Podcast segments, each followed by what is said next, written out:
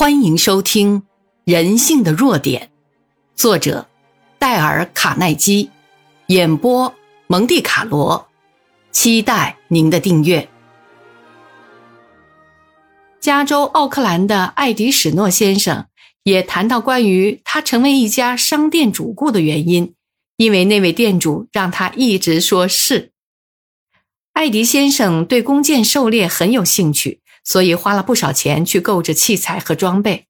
他哥哥建议他改用租赁的方式，于是艾迪就去他常去的店里咨询，而店员说他们不对外出租弓箭。于是艾迪又打电话到另一家店。艾迪说：“啊，是一位愉快的男士接听了电话。他听了我的询问后，表示非常遗憾，因为他们店里已经不做这种服务了。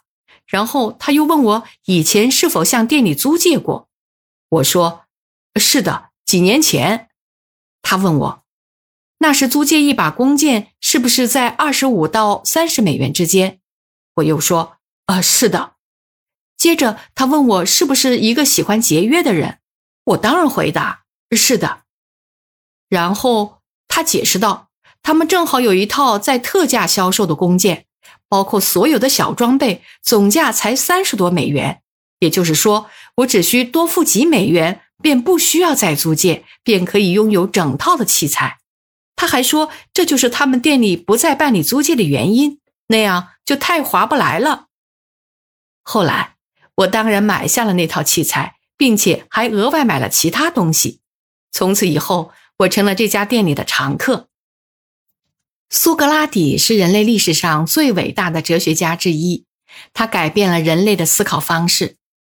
两千四百年后的今天，大家仍尊他为最有智慧的说服者，因为他对这个纷争的世界影响很大。他对世人的贡献，有史以来能跟他相比的人不多。他运用了什么方法呢？他曾指责别人的过错，不，苏格拉底从未这样。他的处事技巧现在被称为苏格拉底法则，就是以是是。作为他唯一的反应观点，他问的问题都是他的反对者所愿意接受而同意的。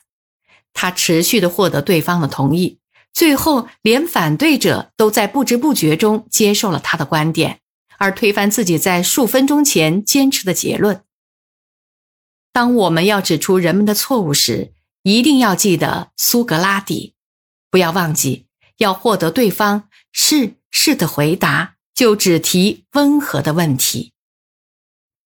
轻旅者行远是中国人的格言，它充满了东方人古老的智慧。他们用五千年的时间去研究人类的天性。这些学富五车的中国人在人际关系交往方面有着极为丰富的经验。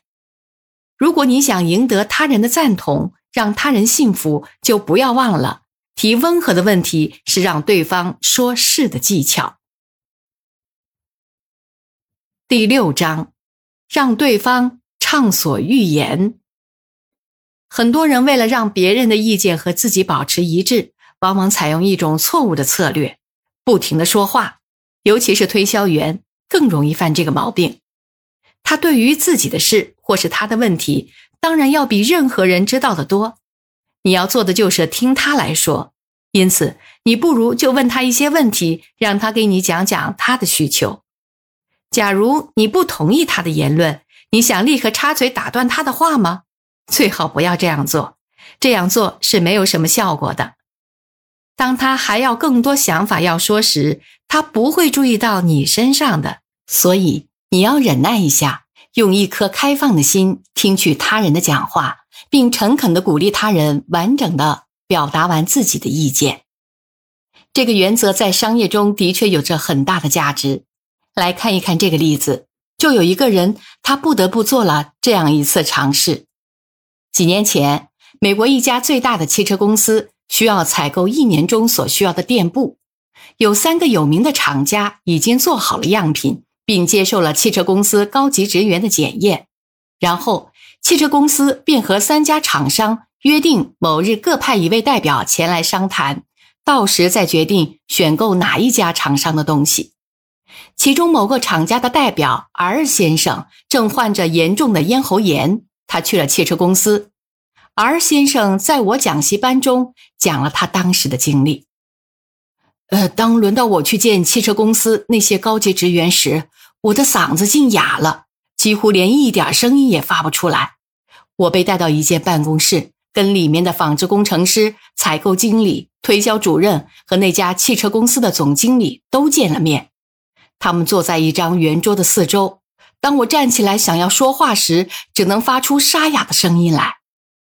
我只好用笔把话写在纸上。各位先生，我嗓子哑了，不能说话。既然这样，让我来替你说说看了。那位总经理说，他就真的代替我陈述了。他先把我的样品一件件展开，并称赞这些样品的优点。他们就这样开始讨论。由于替我说话的是位总经理，所以引起了在座其他人的活跃讨论。我在会上只是做出微笑、点头以及很少的手势。这个奇特的会议讨论结果使我获得了这个订货合约。这家汽车公司向我订购了五十万码的坐垫布，价值一百六十万美元。这是我得到过的最大订单。我知道，若不是我喉咙嘶哑说不了话，我可能会失去这份合同。因为对于整个过程的考虑，我都有一些错误。这次我无意中发现，原来让别人讲话有时是很值得的。本集播讲完毕，感谢您的收听，欢迎订阅。